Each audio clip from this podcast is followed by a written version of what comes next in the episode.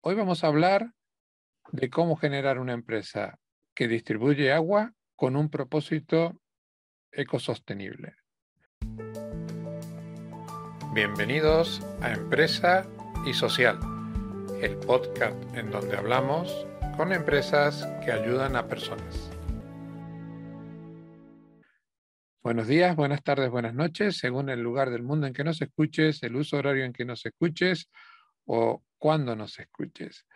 Eh, hoy nos desplazamos virtualmente a Nueva York, aunque nuestro emprendedor tiene su base en España. Hoy por cosas del destino lo pillamos en Nueva York y ya nos contará él por qué está allí. Pero es un emprendedor diferente, es un emprendedor social nato y su emprendimiento realmente, eh, preparando la entrevista, me ha, me ha enamorado porque no solamente tiene un fin social, un fin e, ecológico, sino que de la forma en que lo, monta es realmente eh, digna de, tener en cuenta. Buenas tardes para mí, buenos días para ti, Alex. Buenos días, José, ¿cómo estás? Cuéntame a la gente que nos escucha o, que nos ve dónde estás, en qué lugar del mundo. Pues ahora mismo estoy en Nueva York. Casualmente eh, vengo, estoy de paso aquí unos días, esta semana vuelvo a Madrid, bueno, vida del emprendedor con, una, empresa que, es multinacional o se está convirtiendo en multinacional, ¿no? Una empresa que, está en varios países, entonces pues te implica viajar Perfecto. ¿Qué es Aguanea? Ah, qué, buena pregunta esta. Aguanea, como producto, es un agua mineral de manantial muy buena, de muy buena calidad, que proporciona alternativa a los plásticos de un solo uso, para allá donde se necesite. Es decir, si tienes un evento, tienes un hotel, tienes un festival de música y sirves millones de botellas de plástico a la semana, puede ser que Aguanea sea una alternativa perfecta para, ti, ¿no? Como producto es esto, como, como misión o como visión, es, crear un movimiento, eh, es, es un motor o es una herramienta para que miles de personas formen parte de proyectos de restauración marina y se unan para ayudar a salvar nuestro océano. Eso es lo que, lo que hemos tratado de crear con la marca, un canal para conectar a gente con el medio ambiente. ¿Cuándo surge la idea y por qué embotellar agua en latas? La idea surge en 2019. Eh, yo trabajaba mucho en la industria de los eventos y veía cómo la huella que queda detrás de un evento, detrás de un festival de música, cuando todo el mundo se va, lo que queda es un mar de botellas y ese mar de botellas de plástico en muchos lugares no se recicla. Em, entonces de ahí surgió un poco el qué podemos aportar para esto. De ahí yo también descubrí el aluminio, pero ya no sabía que el aluminio, em, el aluminio de cada lata se saca otra lata infinitas veces, no se degrada en el proceso. Y además el aluminio es el único residuo que una vez vacío tiene valor, es decir, es muy caro de extraer, es muy caro de fabricar desde cero, entonces es muy rentable de reciclar. Una lata de aluminio vacía vale dinero. Es el único residuo que vale dinero. Cualquier otro residuo, para que alguien venga a buscarlo, ya es más caro de lo que vas a poder fabricar nunca jamás con ello. ¿no? Entonces, el aluminio tiene esa capacidad de ser circular. circular. Sí que es un producto de un solo uso y no es un producto para, para yo digo, si, si, puedes llevar tu botella propia al día, en tu día a día y tienes un agua a tu alcance de buena calidad, un agua del grifo, filtrada, que está bien, pues fabuloso, ¿no? Pero hay muchos lugares y muchos modelos de negocio, sobre todo de hostelería, que dependen de la venta de agua. Entonces, en esos momentos y para ese modelo de consumo, tener una alternativa a los plásticos de un solo uso era algo que en 2019 en España no existía, ¿no? Y, y de ahí surgió un poco la oportunidad y bueno, pues los astros se alinean, aparece la gente adecuada y, hizo que el, que el proyecto pudiera nacer. ¿Y cómo vinculamos?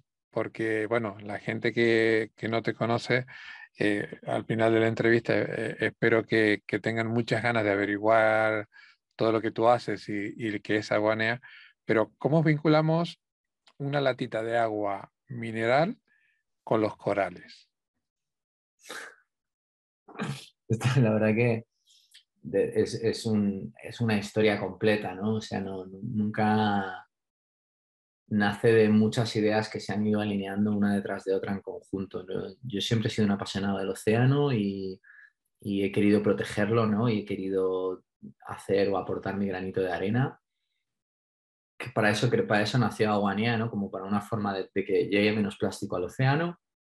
De ahí para mí, que será que sí, casi un sueño más naif, ¿no? Era como, sea, ¿cómo puedo hacer que, que, haya una huella positiva en el mundo, ¿no? Dejar algo que trascienda la marca, algo que trascienda la empresa, algo que trascienda la rentabilidad, algo que trascienda los años, algo que me trascienda incluso a mí, ¿no? O sea, ¿cómo puedo dejar que esto haya servido para algo mayor? Y de ahí descubrimos la capacidad de, restaurar corales o que se estaban empezando a restaurar corales en el mundo, porque esto es algo que relativamente se hace desde, desde hace poco. Y ligamos, pues, oye, ¿y si Aguanea planta corales? ¿no? O ¿y si Aguanea se une a la restauración de corales? Eh, y ahí surgió como un poco la primera vinculación, que pues como toda marca dijimos, ah, pues cada pack que vendamos plantamos un coral, ¿no? Entonces al final de mes te das cuenta y dices, bueno, este mes, ¿cuántos corales hemos plantado? Y te das cuenta de que no, no, es un número que genere impacto y no, y no el impacto que a mí me gustaría, ¿no? Al menos hasta que no venda millones de packs, ¿no? Entonces, ¿qué hago mientras tanto, ¿no? ¿Qué hacemos mientras tanto? Y de ahí pues surgió el concepto de, ¿y si hacemos la transferencia de valor? ¿Y si no somos nosotros los que plantemos los corales, sino cualquier persona que interactúe con la, con la marca o con la lata o con el producto en este concreto, en este momento? Y ahí decidimos imprimir en cada una de las latas que si te tomas una foto con la lata y la subes a tus redes sociales, es decir, haces un aporte que es subiéndolo a tus redes sociales, nosotros en tu nombre plantamos un coral. Entonces, a partir de ahí nosotros nos convertimos en un canal, en una herramienta, pero el responsable de plantar un coral eres tú al otro lado, o eh, es esa persona que existe al otro lado. Entonces, una forma de que el impacto pueda escalar mucho más allá de, las ventas. Sí que tiene una relación con el producto, pero, pero puede ser mucho más expansivo, ¿no? Y ahí nos convertimos pues, en ese canal o en ese movimiento que afortunadamente pues, cada vez ha ido creciendo más.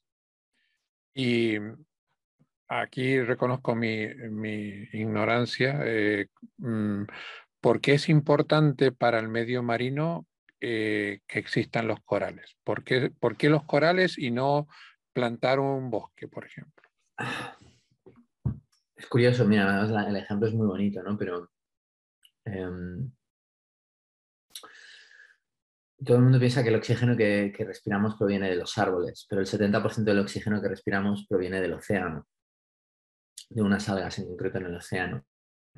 Y el océano está mucho más interconectado de lo que está el, medio terrestre. Es decir, si yo quemo un árbol aquí, pues no se va a quemar un árbol en, Costa Rica, ¿no? Se va a quemar aquí, ¿no? En el, medio marino todo es diferente, todo está, todo está interconectado. Entonces, si hay un blanqueamiento de coral o si yo vierto algo en México, probablemente el impacto llegue a Chile, ¿sabes? Por las corrientes marinas, por cómo se transmiten las cosas en el medio marino. Esto es muy curioso, ¿no?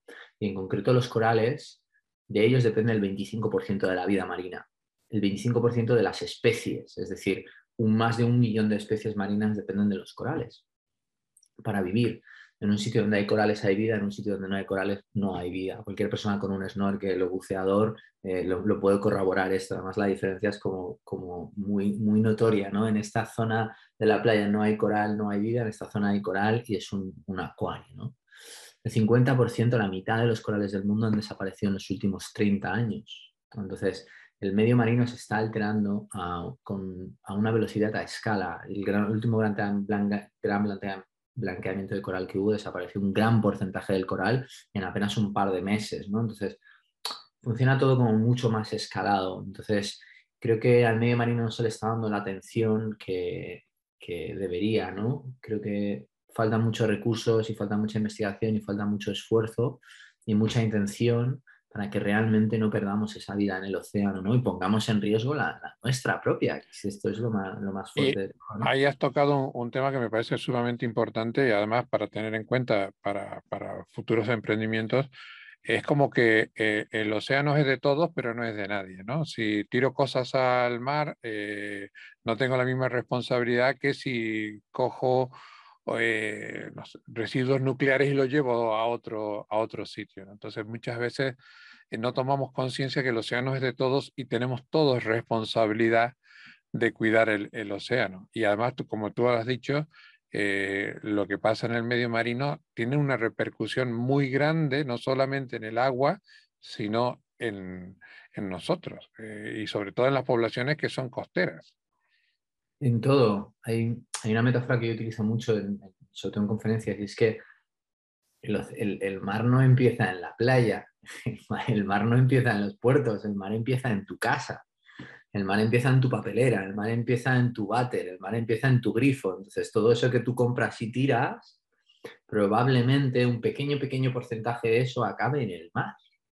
Entonces, ahí está la decisión de consumo de cada día, cómo, cómo afecta a nuestros océanos. Es decir, si, dejáramos de consumir plásticos, el problema de los plásticos se, reduciría. El problema es que seguimos consumiendo plásticos, ¿no? O, por ejemplo, en España y en el sur, yo que te veo acento del sur, hay un problema enorme con todas las playas del sur las toallitas. Y en, el, Mediterráneo también, o sea, las, es, un, es, un, problema eh, que, además yo todavía no, no sé por qué no se prohíbe la comercialización de ese tipo de cosas, porque no solamente obstruimos los saneamientos, sino que muchas millones de toallitas terminan en el mar. Es, es, un problema muy grave. Es, un, problema muy grave, horrible y totalmente innecesario. O sea, yo no, todavía no he visto una toallita que, que, te haya salvado la vida, ¿sabes? O sea, que, que, hemos, hemos cogido un producto que lo estamos utilizando para un uso muy de confort, pero que además no estamos tirando bien. Es que además ni siquiera ya es un tema de tal, es un tema de no tirarlo al váter, ¿no? Y, aún así hay millones y millones de toallitas cada día en todas las ciudades de España, en todos los puertos, en todo. O sea, es una pasada. Es una pasada. Volviendo al, tema empresarial, eh, eh, decidís vender eh, agua en latas de aluminio. ¿Es, ¿Ese agua es agua mineral, es agua filtrada? ¿Tiene alguna procedencia en especial? Es agua mineral de manantial, de muy buena calidad, de un manantial de Asturias, de manantial Galea. Y es un agua, es un agua de muy buena calidad. Es un agua, dentro, en España hay muy buenas aguas minerales. Sí. Entonces es un agua pues, bastante estándar dentro del modelo de las aguas minerales de España. ¿Y cómo se comercializa? ¿Solo en eventos o yo podría comprar una lata? No, tú puedes comprar una lata, o sea, el agua es, libre para que cualquiera la pueda comprar si la necesita. Es decir, tú puedes comprar un paquete de latas en Amazon y mañana lo tienes en tu casa, ¿no?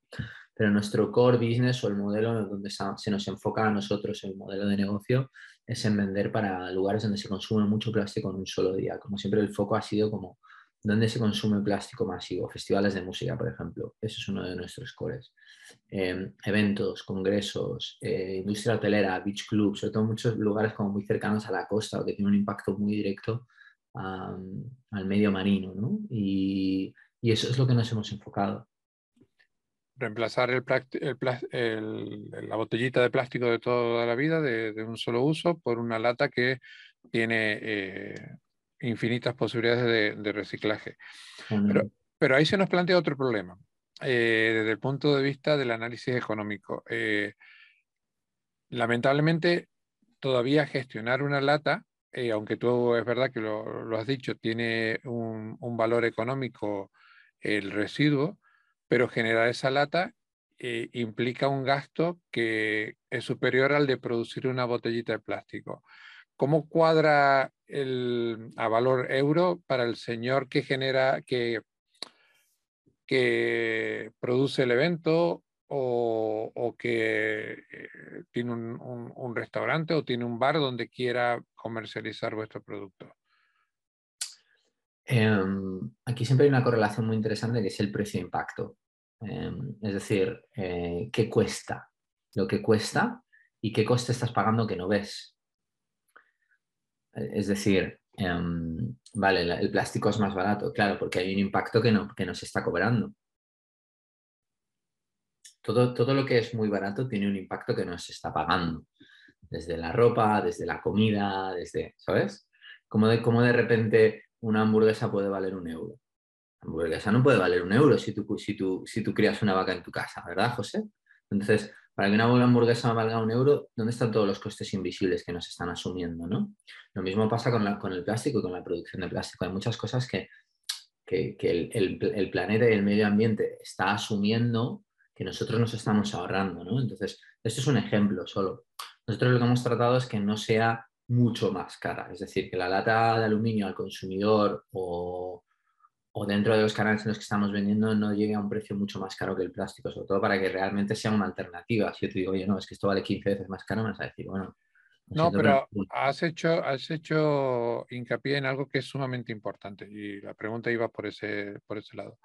Que tengamos conciencia del coste eh, medioambiental y del coste de impacto que tienen las cosas. No solamente el valor eh, en euros, dólar o la moneda que sea, sino que cuando yo compro una botella, eh, estoy asumiendo que esa botella de plástico luego va a generar un, impacto medioambiental. Y si hubiera que reciclarla en, en consecuencia con ese impacto, el precio no sería el que es. No, y para que una botella de plástico sea tan barata y valga lo que valga, hay que producir 150 botellas de plástico, billones de botellas de plástico al día. Es decir, esa, botella de plástico no, no, barato de, no, barato de producir, es barato de producir porque se ha escalado la producción al volumen al que se ha escalado. Pero tú ponerte a buscar petróleo, eh, extraerlo, transportarlo, tratarlo y fabricar botella no sería tan barato si no se hiciera el volumen que se hace, ¿no? Entonces, hay como una, escala de costes que el consumidor final no ve, pero están ahí y, afortunadamente ahora cada vez se, se, cuestionan más, ¿no? La huella de carbono, el impacto que deja, los procesos, ciclo de vida, etcétera, etcétera. ¿no? Estas son conversaciones que se han empezado a tener en los últimos dos años y que el día de mañana cada vez se tendrán más. Eso eh, creo que es una de las pocas cosas que la pandemia nos, hecho, nos ha hecho tomar conciencia de que el medio ambiente eh, nos afecta a todos y si no lo cuidamos se pueden desencadenar cosas como lo que pasado con el COVID. Dando una, vuelta de página, volviendo un poquito a, cómo está conformada la empresa, tú nos has contado que estás en Nueva York. Eh, ¿Por qué estás en Nueva York? Estoy en Nueva York de paso, ¿eh? ha, sido, ha sido una coincidencia. No estoy en concreto en Nueva York. No. Yo estoy basado en Barcelona, este último año he estado mucho en Costa Rica porque empezamos el proyecto de corales allí y ahora pues estamos un poco en pleno proceso de internacionalización, que es la parte que llevo yo y bueno, pues me, muevo más, pero ayer que ha sido una coincidencia. Ah, bueno, yo digo, ¿ya estamos abriendo aguanea en Estados Unidos o todavía no? ahora mismo, a día de hoy no, pero es algo que sucederá durante este año. ¿Y es fácil para un emprendedor social como tú eh, trasladar la idea de empresa fuera de España? Es, una de las experiencias como empresario que más curiosa ha sido y es que la idea y el producto y el proyecto y la marca ha sido mucho mejor acogida fuera de España que dentro de España. Suele pasar, suele pasar. O sea que en Latinoamérica, por ejemplo, o en Centroamérica, eh, la necesidad de tener una alternativa al plástico es mucho más grande que en España. En España todavía hay mucha gente que no le da prioridad, no le da importancia o no lo considera un problema. Y el hecho de generar un impacto directo en el medio ambiente o el hecho de generar una marca aspiracional o el hecho de generar una comunidad, un movimiento, la gente lo ve con mucho valor, cuando en España, pues bueno, está bien, pero no es tan, no sé, de verdad, es como que a veces vivo esa relación de, amor, desamor con España, tío, ¿qué pasa aquí? ¿Sabes? O sea, porque aquí todo es tres veces más difícil, ¿no? Eh, cuando llegamos a Chile, Chile era como, wow, qué, qué maravilla, esto no, existe, nos encanta, ¿no? ¿Sabes? O sea, o Costa Rica o, el resto de países a los que nos estamos expandiendo, la verdad que es, hay otra aceptación del producto, hay otra aceptación de la marca, del concepto, ¿no? Es que el concepto es realmente bueno, eh, porque atacas dos cosas que son necesarias. Eh, el agua es algo necesario, necesitamos del agua todos los días y como nos has explicado, los corales son eh, necesarios. En el proceso de la siembra de los corales, supongo que eh, tendrás que echar mano de colaboradores locales, ¿no? O te basas con eh, a colaboración con alguna ONG o, o te asesoras sobre las zonas donde haya que replantear. ¿Cómo es ese proceso?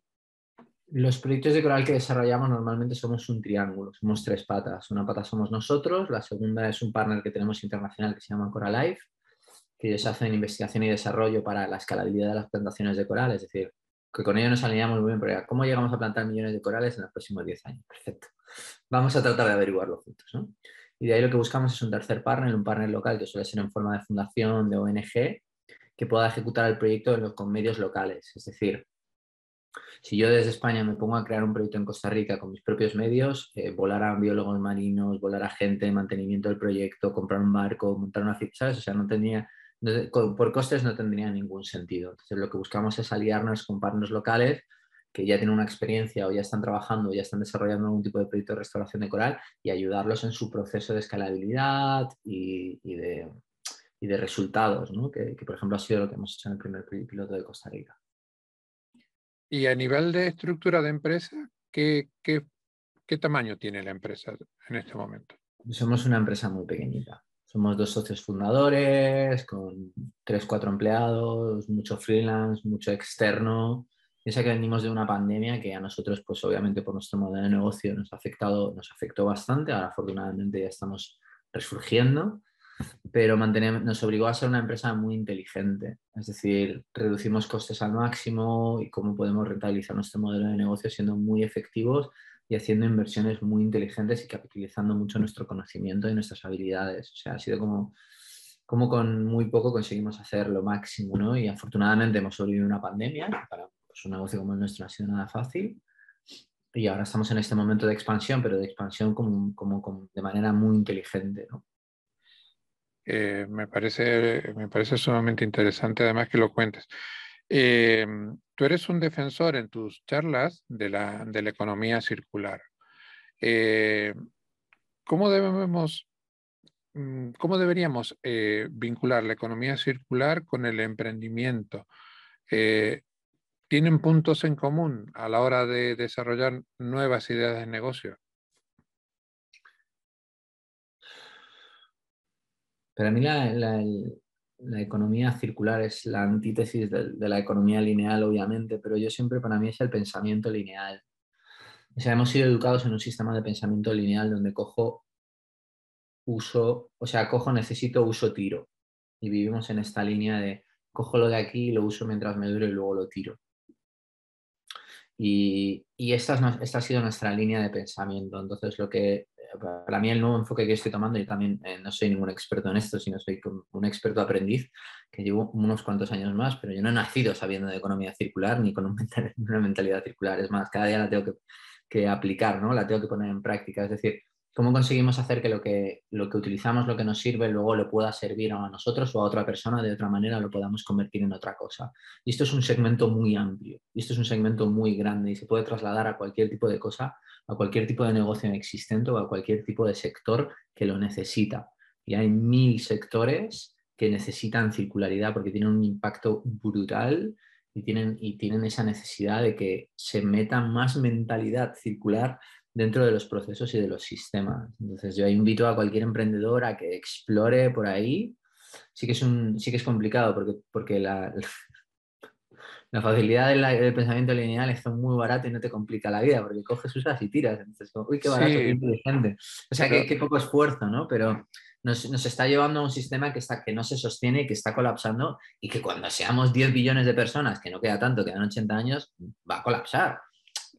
Además, de colapsar. Entonces, cuando antes nos pongamos las pilas y empezamos a tener ese pensamiento circular, mejor, ¿no? Pero ese pensamiento circular ya se va a tu día a día. ¿Qué compras? ¿Qué tipo de productos? ¿Qué llevas? ¿Qué, qué, qué necesitas? ¿no? ¿Qué, cuando, vas a un cuando vas a un centro comercial, ¿qué estás comprando y para qué lo estás comprando? ¿no? Es, es, como que cuanto más, yo personalmente, ¿eh? cuanto más estoy adaptando un pensamiento de circular en mi vida, más me doy cuenta de la capacidad que tengo de implementarlo más. Además, tú has tocado eh, indirectamente eh, el tema al decir que eh, llevas tu idea de negocio a, países en vía de desarrollo de Latinoamérica, como puede ser Costa Rica, Chile, y los que estamos del otro lado, los que estamos en un nivel de económico mejor, como puede ser Europa o Estados Unidos, tenemos muchísima responsabilidad en la generación de residuos, porque aquí lo que es la economía lineal es mucho más mm, tangible y la cantidad de residuos que generamos es infinitamente superior a la de, a la de cualquier otro país. ¿no? Entonces, creo que en eso no solamente es algo necesario por, por, por el planeta, sino que eh, tiene que haber una conciencia de decir, vale, hay una, una responsabilidad y qué hago como emprendedor para mejorar esto y en paralelo genero una empresa. Sí, totalmente. Y fíjate que a nosotros se nos dice, pero vosotros sois un producto de un solo uso, cada día eh, hay mucho hater, ¿no? Que te dicen, no, pues que es una lata que solo se consume una vez, pero hay que tirarla y tal. Sí, es cierto. Y por eso no es para cualquier tipo de formato, es un formato para donde se necesite el formato de un solo uso. Pero aún así el aluminio tiene esa circularidad de que esa lata en menos de 60 días vuelve a ser otra lata, ¿no? Entonces, creo que el, gran problema de la circularidad y sobre todo de la sostenibilidad es que nunca existe la perfección y no va a existir la perfección y no porque no exista la perfección se han, de, dejar de hacer pasos y de avanzar en una dirección ¿no? y para mí NEA ha sido avanzar en una dirección no es la solución perfecta no es la solución al agua embotellada pero sí que ayuda mucho a, sectores que tienen un gran impacto hoy aquí ahora a tener menos impacto ¿no? eso es un poco la visión y también creo que con la circularidad pasa mucho, ¿no? Que, la gente cree como que o lo haces perfecto o no, o, no es o no es bien, ¿no? Y es como un plan de, no, el problema es que no lo hagas y no hagas nada, ¿no? Ese, es el verdadero problema, ¿no? Que sigas haciendo lo que, siempre haces y no aportes nada, ¿no? ese es el, realmente el problema. Eh, tú eres un emprendedor social, pero supongo que eso habrá llevado un proceso, ¿no? Porque nadie se despierta un día y dice, a partir de hoy soy emprendedor social. Eh, suponiendo que a este café virtual que nos estamos tomando, que estamos a miles de, kilómetros de distancia, invitamos a, un chico, una chica, una señora, un señor que quieren emprender en el sector social y no saben exactamente bien eh, por dónde empezar. Mm, dos o tres consejos para que ese comienzo vaya en el sentido correcto. Sé. Yo creo que soy un, emprendedor social porque soy muy afortunado de, haberme cruzado en la vida con la gente con la que me he cruzado en la vida. De verdad. O sea, no, no, es un tema mío, es un tema de que el universo y la vida me ha puesto delante a esas personas que me han ayudado a, generar la idea, a compartirla, a crearla, a gestarla, a hacerla viva, a, desarrollarla, a expandirla y eso es, y eso es en base a, moverte, a creer en ti, a investigar, a probar cosas, a equivocarte, a darte hostias, a que te peguen sartenazos cada día cuando tratas de llamar a puertas y te, digan que, tu idea es una mierda y que tu producto es una mierda y que tu empresa es una mierda y sigas y, no te canses, ¿no? Y, creo que el, camino del emprendedor es ese viaje del héroe en, el que cuando crees que has matado al primer dragón, viene el siguiente, ¿no? Entonces, entonces, a todos esos que están empezando, es como simplemente cree y, disfruta del aprendizaje, disfruta del momento y disfruta de los pequeños regalos y de los pequeños tesoros. ¿no? Para mí, de verdad, todo lo que, todo lo que me llevo a día de hoy, ¿eh? si a día de hoy te podía hacer un análisis, todo lo, todo lo que me llevo de regalos, todas esas personas con las que he podido compartir. ¿no? Y, eso es algo que, que no, no, te lo paga el éxito, no te lo paga el dinero, no te lo paga el, simplemente todas esas experiencias ¿no? que, que te llevas y todas esas conexiones que te llevas de vida. Al final, cuando tratas de hacer algo que te trasciende a ti y trasciende tu rentabilidad y trasciende tu beneficio personal y deja un impacto y deja una huella en el mundo y encuentras a gente que lo quiere hacer contigo, es un regalazo. Eh, lamentablemente a los corales supongo yo que no se los podrá ver crecer como, como a un árbol, pero supongo que la sensación será casi la misma, ¿no? Que un mm. árbol, tú plantas una pequeña semillita y que con el tiempo ves crecer esa planta y, que se transforma en un árbol y ojalá en un bosque, ¿no? Pues Supongo que esa será tu sensación.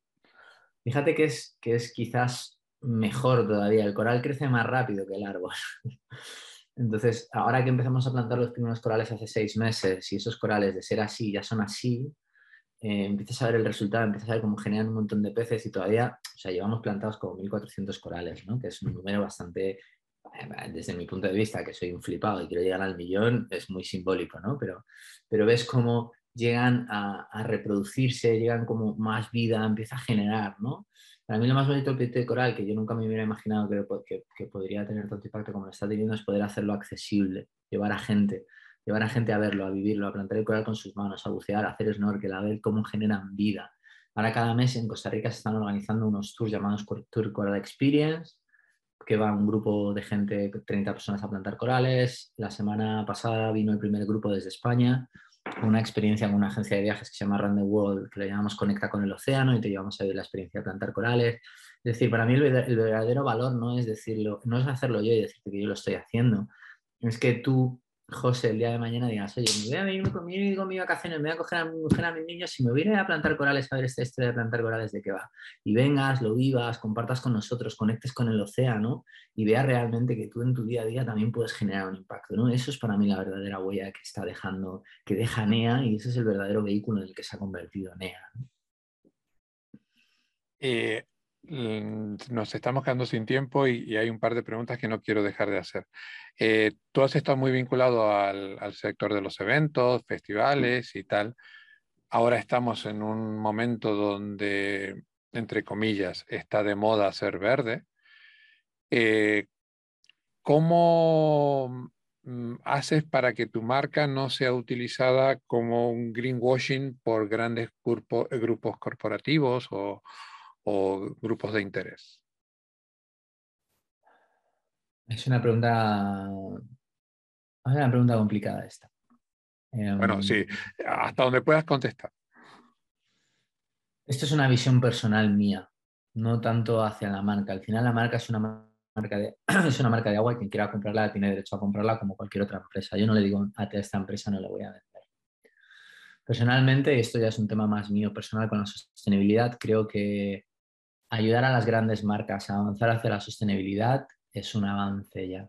Eh, yo he tenido que hacer consultoras para grandes multinacionales con las cuales no comparto valores ni lo que están haciendo, pero he decidido hacerlas porque de esas consultorías sale un impacto medible al día siguiente que genera millones de toneladas menos, de impactados menos, de tal. Entonces, es un tema muy peliagudo donde no hay una frontera clara de qué es greenwashing, qué es greenwashing, si se debería de hacer o se debería de no hacer.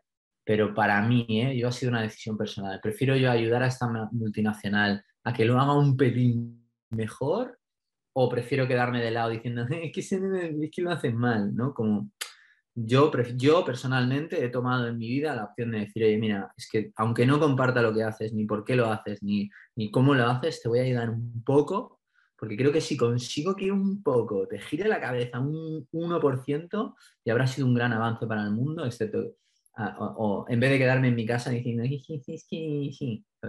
no sé, es una opinión personal. No, no, no, y está absolutamente válida y me parece bastante coherente decir, bueno, eh, yo no voy a poder cambiar la contaminación de una gran petrolera, pero por lo menos lo mismo ayudo a que esa petrolera eh, reforeste o, haga lo que tenga que hacer para cambiar su conciencia. No, eh, no, he tenido que hacer petrolera, afortunadamente no en la dicotomía de hacer petrolera. Bueno, quien dice petrolera dice un gran banco para cambiar de sector. Pero he hecho moda, hemos hecho cosas de gran consumo que dices, ah", pero a la vez dices, bueno, es que esta marca, macho, tiene una visibilidad que sirve para, para concienciar a miles de chavales. Es verdad, eso es, eso es verdad. Eh, no sé si nos quieres contar, lo hablábamos antes de empezar a grabar, eh, en el momento que está tu empresa, eh, ¿en qué momento está? Me está en un momento muy bonito y muy intenso y muy complicado, te diría. Fíjate, esto es bastante curioso, ¿no? Estamos en un momento de expansión en el que la empresa está creciendo mucho. Eh, hemos abierto una ronda de inversión para poder expandirnos internacionalmente, poder plantar más corales, poder ser poder ganar más visibilidad, poder desarrollar más proyectos, poder estar en más países, poder ayudar a más empresas a transformarse. Y estamos en este proceso de crecimiento, de búsqueda de inversión, que es un mundo, yo no lo conocía. Y, encontrar la inversión adecuada para un modelo de negocio de impacto que, que trata de revolucionar la industria tradicional eh, no nos está haciendo fácil, ¿no? Todo el mundo es como bueno, pero no tienes un software as a service. Entonces, como, ah, no. Me preguntarán por el famoso ROI y por tal, porque todavía no existe un ROI de impacto, ¿no? Eh, afortunadamente cada vez hay más fondos de impacto que tienen mejor medida el impacto en sí y, tal. Todavía es difícil demostrar la rentabilidad, pero se está demostrando, ¿no? Entonces, pues bueno, estamos en, esta, estamos en este precioso momento de, crecimiento y de inversión. Es una ronda pequeñita donde están entrando Business Angel. Entonces, de aquí voy a aprovechar para, decirle o para invitar a que si a alguien le mola el proyecto, le mola la idea, se ponga en contacto porque justo, justo en estos dos meses estamos en este proceso y, nada, y bienvenidos y bienvenidos a la familia, ¿no? Lo que queremos es que NEA sea un, sea un, sea una familia, sea un grupo de gente que comparte esta misión, que comparte estas ganas de crear un impacto y de crear inspiración y de crear un movimiento para realmente revolucionar una industria tradicional como es el, agua en, botellas de plástico, ¿no? Que No, yo, además el propósito solamente con imaginar. Invito a, la gente que nos escucha o, que nos ve en, el, en vídeo que, visiten los canales de las redes sociales de, de, Alex o de Aguanea y cuando ves los vídeos de cómo son las plantaciones de corales, lo cual no tenía ni idea, de que se hacían de esa forma, una cosa tan artesanal, y del resultado que pueden, se puede demostrar que tiene ese proceso, a mí eh, es una de las cosas que me ha motivado a, a perseguir a Alex para que nos diera esta entrevista, porque me ha parecido muy, muy interesante y que lo haga una persona con base en España, porque siempre decimos, bueno, esto lo hará uno de Hawái, de, de Nueva Zelanda, de no sé dónde, no, lo está haciendo eh, un señor que, que, tiene base en España y que desde España está tratando de hacer cosas para el resto del, del planeta. Te felicito, Alex, por tu empresa, te felicito por tus ganas de, de emprender, que se te sale por los poros, eres un emprendedor nato. Eh, cuéntale a la gente que quiera conocerte un poquito mejor o que quiera ponerse en contacto contigo, que quiera invertir su dinero en Aguanea, dónde, se lo, dónde lo pueden hacer y cómo se pueden poner en contacto con vosotros. Bueno, la, verdad que somos una marca muy humilde y muy accesible. O sea, la web es aguanea.com, el Instagram es agua.nea, en LinkedIn estamos también como aguanea. Eh, yo soy alexdakov.com en Instagram, en LinkedIn. Eh, los mensajes los contesto yo. o sea, no hay, una, no hay una gran estructura ni nada. Y quien quiera contactar para lo que sea, para colaborar, para reinventar el mundo, para invertir, para, yo qué sé, para participar, para hacerse una foto y plantar un coral, para lo que quiera, bienvenido sea, ¿no? Creo que la verdadera Fíjate, a mí lo que me ha enseñado mucho la pandemia es lo importante que es el contacto con la gente, ¿no? Y lo importante que es crear sinergias con gente que te inspira, y lo importante que es conectar con gente con la que compartes valores, compartes misión y, ganas de hacer cosas, ¿no? Y, ahora que, que, trato de darle más espacio en mi vida a esto, me genera un tesoro en la vida brutal. Pero lo que quiero destacar, que es uno de los propósitos de este podcast, es que se puede hacer todo esto que tú estás haciendo, pero desde la base de una empresa. Sí, porque también se te podría haber ocurrido generar una ONG o una fundación, pero se te ha ocurrido generar una empresa, que es lo que nosotros proponemos, que se puede ganar dinero manteniendo una empresa y teniendo un fin social, o en este caso un fin ecológico. La... Yo vengo del mundo de ONGs y he trabajado para ONGs y el, problema de la ONG es que dependes de unos fondos externos y dependes de la búsqueda de fondos constantemente. Pues depende de, que los resultados de la empresa que te da los fondos sean buenos para que tú sigas teniendo fondos. La, empresa es diferente, la empresa tiene su propia escalabilidad. Entonces, para mí, mantener una estructura empresarial garantiza la escalabilidad de los proyectos medioambientales. Esa es la estructura que hemos querido llevar y esa es la fórmula que queremos llevar, sobre todo porque em, en una ONG no, no, van a entrar, no va a entrar un inversor privado, pero en una empresa sí. Y para que realmente un proyecto llegue a escalar y llegue, a generar impacto hace falta inversión privada y hace falta inversión institucional y hace falta que realmente se le dedique capital para expandir esto, ¿no? Si el día de mañana, por ejemplo, ¿no? Nosotros con la ronda que estamos haciendo ahora vamos a pasar de hacer un proyecto de corales a hacer tres y a plantar 10.000 corales. Eso sin, sin, sin, una inversión no lo consigues hacer, ¿no? Y eso las ONGs a veces lo tienen muy limitado. Entonces, yo decidí el modelo de empresa, quizás me equivoque, quizás, quizás no, pero creo que para mí es el modelo que hoy en día, cómo funciona el sistema global, es el más escalable y es el más entendible para escalar. Eh, eso me da pie a que te deje sobre la mesa una invitación para que cuando termine este proceso, dentro de X tiempo, nos, mm. cuentes, nos cuentes cómo ha ido tu experiencia con, con los inversores y cómo va creciendo tu empresa, porque estoy absolutamente seguro de que va a ser un, un proyecto que va a tener, va a tener un crecimiento importante y, un crecimiento que a mí me va a interesar mucho seguir. Muchísimas, muchísimas gracias por tu tiempo, muchísimas gracias por haber madrugado, porque tenemos una diferencia horaria importante hoy, eh, por dedicarnos este tiempo. Mucho éxito y nos, si te parece, nos volvemos a juntar en, en un próximo episodio. Gracias, muchas gracias, José, de verdad a ti por la oportunidad y por dar la visibilidad a este tipo de proyectos, a este tipo de iniciativas, que sé que lo estáis haciendo con proyectazos. y, os felicito de verdad por ponerle, eh, por ponerle esta energía.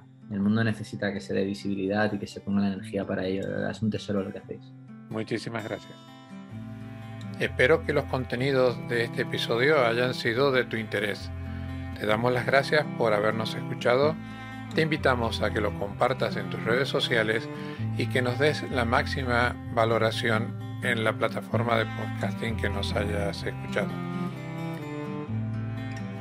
Te esperamos en el próximo episodio de En Empresa y Social y también te animamos a que nos digas qué tipo de empresa te gustaría conocer o qué tipo de temática te gustaría que tratemos en este podcast. Hasta el próximo episodio.